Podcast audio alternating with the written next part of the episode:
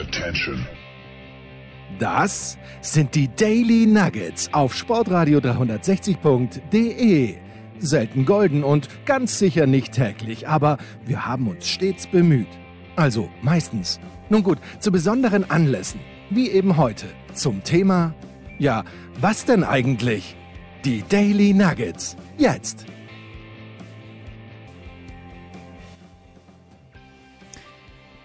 Herrschaften, in Ägypten geht die Handball-WM in die Endphase und apropos Handball, wir haben für unser Jahresmagazin, nicht wir, sondern der große, der sehr große Thomas Wagner, hat für unser Jahresmagazin Hashtag 12 Monate mit dem Hexer gesprochen, mit dem zweiten Hexer eigentlich. Das habe ich auch erst im Laufe des Gesprächs so ein bisschen erfahren, aber für mich war und ist Andreas Thiel der originale und einzige Hexer, ein Torwart, der auch wieder sehr komisch, ja, groß und schlaksig, ja klar, Handballtorwart muss groß sein, äh, aber mir ist er gar nicht so riesig vorgekommen. Vielleicht, weil er schlaksig war. Ich habe auch Handball gespielt und unser Torwart war nicht groß und auch nicht schlaksig, der Supan Fritz, aber der hat sich auf seine Adidas, das waren damals in Österreich, hießen sie Stockholm, die kennt ihr vielleicht auch, die sind diese hellblauen mit weißen Streifen. Ich glaube, der Enkermann hat sogar ein Pärchen davon und der hat, der, der Supan Fritz hat sich da eben Hexer draufgeschrieben, weil für uns in Österreich, damals als wir Hamburg gespielt haben,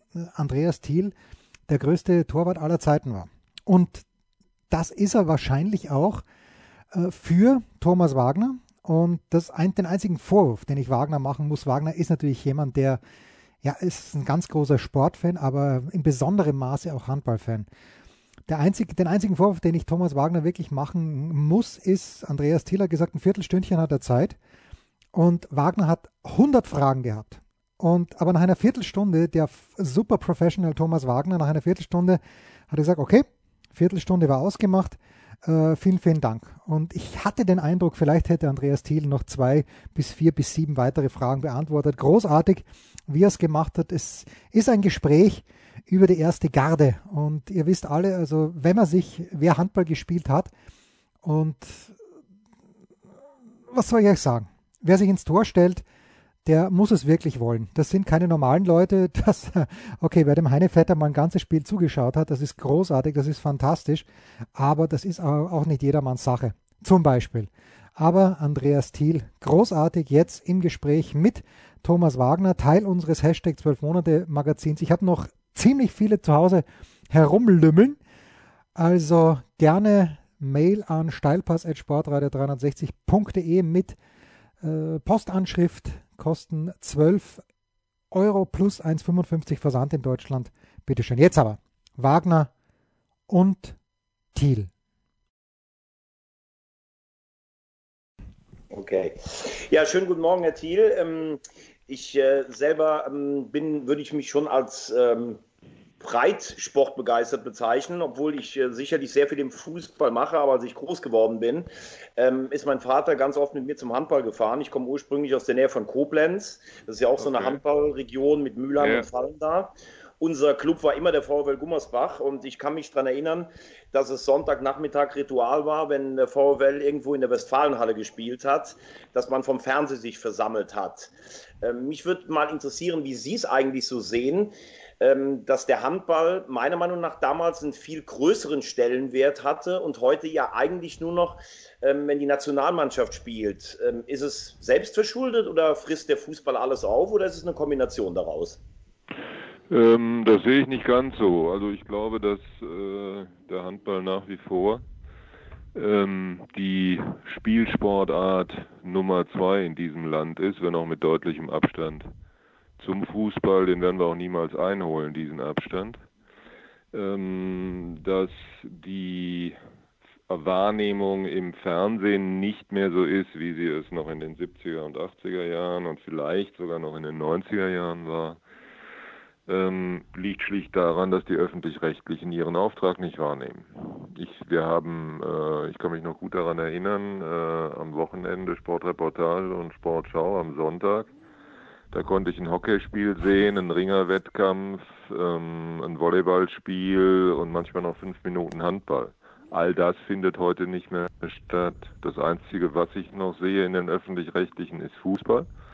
Gegebenenfalls Herrn Seppelt oder Seipelt äh, mit Doping und mit und äh, FIFA-Skandale. Äh, mehr passiert da nicht mehr. So und äh, der Handball hat sich, was ähm, Umsätze beispielsweise anbetrifft, fulminant nach vorne entwickelt. Äh, haben, glaube ich, nicht ganz die Eishockey-Marken, aber äh, Basketball, Eishockey und Handball tun sich da im Schnitt auch nicht allzu viel. Richtig ist, dass ähm, der Stellenwert jeglicher Spielsportart in diesem Land, äh, sofern es nicht Fußball ist, vom ähm, Erfolg der Männernationalmannschaft abhängt. Ist die gut und holt die Medaillen, dann ist auch der Handball im Fokus. Das ähm, sehe seh ich ähnlich, dass es äh, sicherlich auch äh, daran liegt, dass einfach, ich kann mich sogar noch erinnern, dass damals Radball zum Beispiel übertragen wurde. Zum Beispiel, die Brüder Poschpischel. Ganz genau. Ganz genau, ja, ja. Und wenn ja. ich mich gerade daran erinnere, ähm, was ich sage, als bei uns ähm, nachmittags das immer Pflichttermin war, ich war elf Jahre, 1983 das äh, Rückspiel damals in, in Dortmund. Sie haben gegen ZSK Moskau den Europapokal der Landesmeister geholt. Und im Hinspiel, da wurde ja eigentlich der Grundspiel, äh, Grundstein gelegt, da haben sie, glaube ich, sechs, sieben Meter entschärft. Ähm, ist das vielleicht auch so ein bisschen die Geburtsstunde des Begriffs Hexer gewesen oder, oder war das immer schon so? Ich weiß nicht, wann der Spitzname bei Ihnen genau geboren wurde. Die Geburtsstunde des Hexers ist ein Spiel im Winter in der Saison 82, 83 in Großwaldstadt. Ähm, der große Konkurrent damals. Der große Konkurrent. Großwaldstadt hatte das Ende der 70er und noch 1980 und 81 dominiert. Ich glaube auch einmal mit einem mit einem Triple mit Europapokal Landesmeister und dem Double, äh, also Pokal und Meisterschaft. Und wir sind in der Saison 82, 83 nach Großwaldstadt gefahren, haben dort mit einem Tor gewonnen und ich hatte einen relativ guten Tag, auch mit vielen gehaltenen sieben Metern. Und danach hieß es dann, der Nachfolger des Hexers sei in seiner Heimat gefunden worden, denn der Ursprungshexer, äh, bitte nicht vergessen, ist immer noch Manfred Hofmann, der Mann mit der legendären äh, 7-Meter-Parade in Karl-Marx-Stadt 76 in der Olympia-Qualifikation gegen die Gegen Engel. Genau, gegen Engel. Und da hieß es dann, äh, und dann kriegte ich noch einen Ritterschlag von, von Hoppes, der dann nach dem Spiel zur Presse sagte, so ein überragendes Spiel eines deutschen Torhüters hätte er Jahre nicht mehr gesehen und dann, das war die Geburtsstunde die Saison 82, 83 ähm, war dann letztendlich dann auch die erfolgreichste des VfL mit vier Titeln mit dem Europapokal der Landesmeister. Ja. Sie haben so gerade die Sie haben gerade die, Sie haben gerade schon äh, Manfred Hofmann äh, angesprochen, der Held da von der Olympia-Quali, der Held auch dann oder einer der Helden von Kopenhagen, 78 als Weltmeister. Ähm, wenn wir auch mal so ein bisschen auf die Entwicklung des Torhüters schauen, ähm, das waren ja zwei große Torhüter, damals Hofmann bei uns und Wieland Schmidt äh, als DDR-Nationaltorhüter. Wie haben Sie die beiden so wahrgenommen, beziehungsweise so in Erinnerung? Das sind ja praktisch so direkte Weltklasse-Vorgänger von Ihnen. Ja, ich habe ja gegen beide, gegen beide auch noch gespielt. Also gegen äh, Hoppes hat, glaube ich, irgendwann 82 oder so ähnlich aufgehört. Meine ersten drei VfL-Jahre waren noch mit Duellen gegen Großwaldstadt ähm, bestückt und auch geprägt. Und da hat Manfred Hofmann immer über, eigentlich fast immer überragend gegen, gegen den VfL gehalten. Mit ein Grund dafür, dass der VfL von 76 bis 82 eine Durststrecke hatte, was deutsche Meisterschaften anbetraf. Und Wieland Schmidt äh, war und ist für mich auch in der ganzen Garde äh, von Weltklasse-Torhütern in Deutschland ähm, da kokettiere ich auch nicht. Ich gehöre sicherlich auch zur ersten Garde dazu, aber Wieland war aus meiner Sicht in der Gesamtschau äh, der Beste, weil er ähm, eine beeindruckende Nervenstärke an den Tag legen konnte in schweren Spielen. Ja, und er hat, ja, er hat ja dann noch 80 mit der DDR Olympia Gold äh, bei Olympia geholt. Wenn wir bei Olympia sind, 84 Silber haben sie gewonnen mit Deutschland. Im Finale ganz knappe Niederlage gegen Jugoslawien. Ähm, welche Erinnerungen hat, haben Sie daran? Ist das so in der Rückschau eher, dass Sie sagen, oh, Silber ist schon toll, weil ähm, wir, wir, haben ja jetzt äh, als, als BRD bei Olympia jetzt auch nicht so äh, große Erfolge äh, zu feiern gehabt oder eher bedauern, dass das nicht so das i-Tüpfelchen auf die Karriere war? Ähm, nein, nein. Also äh, ich schaue, schaue überhaupt nicht mit Wehmut zurück, äh, insgesamt nicht und auch nicht speziell was äh, Los Angeles 84 betrifft. Wir waren als Nachrücker ähm, gestartet äh, und holten Silber und die, die Enttäuschung nach dem Finale ist sehr schnell äh, dem Gefühl ge gewichen, Mensch, Silber, alles gut. Also dem, da traue ich überhaupt nichts nach. Äh, das war ein tolles Turnier, wir haben ein tolles Turnier gespielt. Es hieß danach zwar immer, ähm, die, sei, die Silbermedaille sei nur die Hälfte wert, weil der Osten gefehlt hat. Äh, ja, mag sein, äh, aber das ändert nichts daran, dass wir ähm, den Jugoslawen äh, einen harten Kampf geliefert haben, zur damaligen Zeit die beste Mannschaft der Welt und dann auch 86 mit im Wesentlichen der gleichen Besetzung auch nochmal Weltmeister in der Schweiz. Ähm, wir hatten immerhin äh, Spanien und Schweden geschlagen. Das war jetzt auch keine Laufkundschaft. Wir haben gegen Dänemark das entscheidende Spiel in der Vorrunde gewonnen. Also wir haben schon gut gespielt.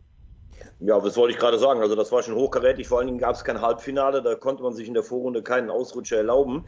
Ähm, wenn Sie das Handballspiel insgesamt so sehen, das Torwartspiel, wir haben jetzt gerade über Schmidt, Hofmann, über Sie selber gesprochen. Wenn, wenn wir jetzt mal Torhüter schauen, die nach Ihnen kamen, noch international, vielleicht jemand wie Omeyer, ähm, den, der äh, irgendwie zur Hochzeit der Franzosen da war, obwohl ich ihn von seiner Ausstrahlung auf dem Feld ähm, ja, wie soll ich mal sagen, als Zuschauer habe ich immer gedacht, ich finde ihn nicht so besonders sympathisch, aber er war sicherlich zu seiner Zeit auch der weltbeste Torhüter. Oder wenn wir nach Deutschland schauen, ein Henning Fritz, der Weltmeister geworden ist, oder jetzt ein Landin. Wie hat sich Ihrer Meinung nach so das Handballspiel des Torhüters insgesamt entwickelt über die Jahre?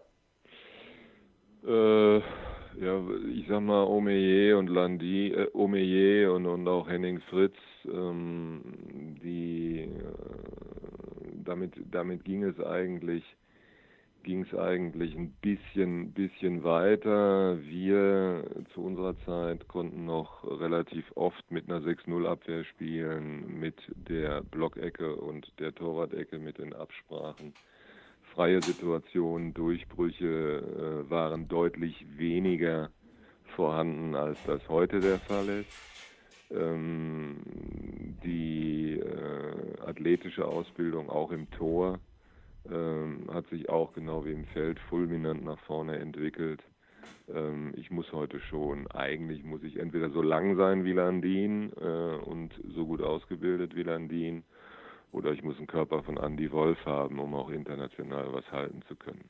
Also das, äh, das ist äh, schon, was die Wucht der Würfe anbetrifft, in der Breite. Also es gab immer welche, die konnten knallen, aber heute ist es in der Breite gänzlich, gänzlich anders geworden. Ähm, das ist schwerer geworden im Tor.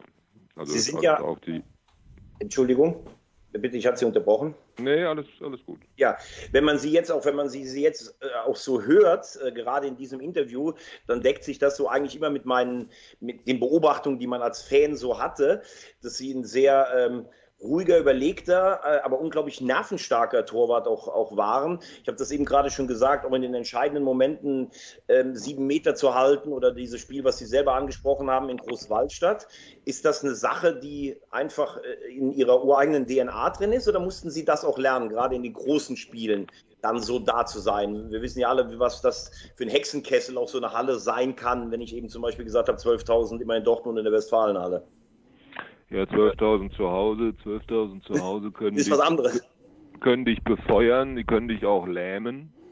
Ähm, ich habe, wie, wie, soll ich das sagen, Petre Ivanescu, Petre Ivanescu und damit, damit, das stimmt nicht, nicht so lupenrein, aber äh, im Kern, im Kern ist es wahr.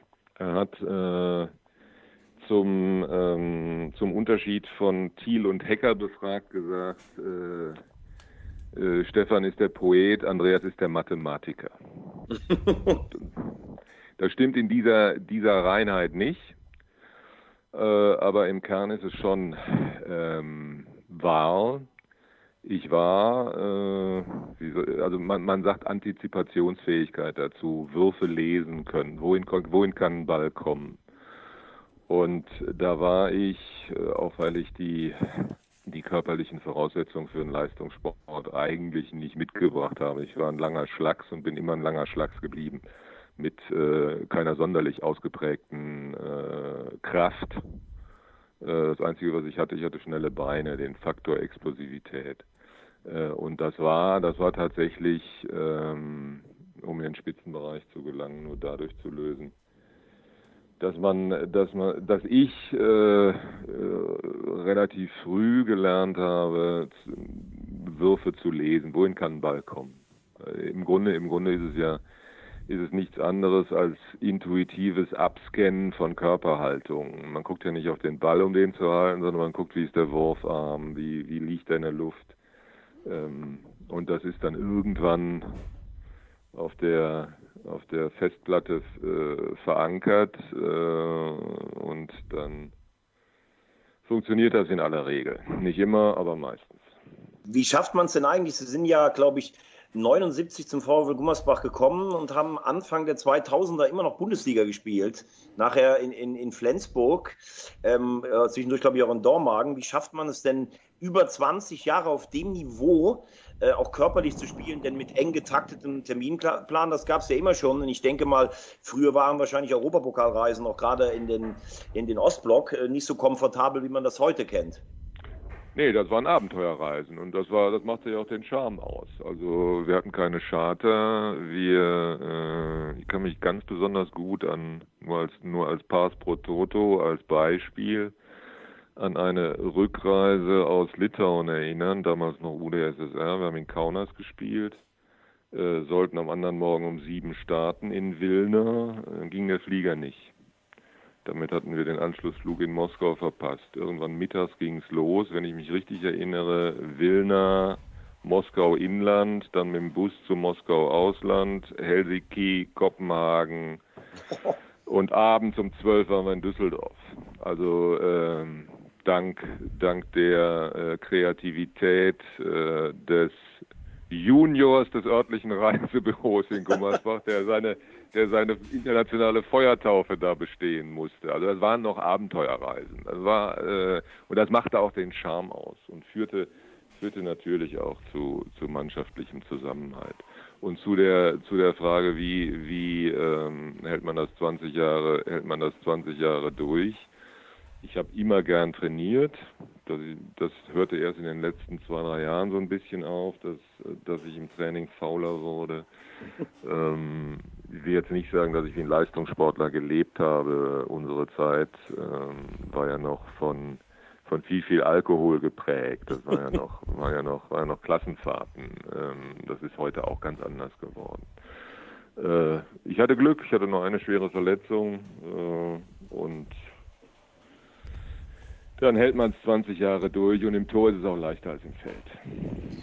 Ich habe ähm, von unserem Producer leider ähm, die Maßgabe bekommen, es darf nicht zu lange werden, unser Interview. Ich würde gerne mit Ihnen stundenlang reden, ähm, möchte es aber dann zumindest mal mit dem Ritt durch Europa, Nationalmannschaft und Verein ähm, mit einer Abschlussfrage bewenden lassen, indem ich Sie natürlich fragen muss. Ähm, ich war jetzt auch mal in der zweiten Liga schauen.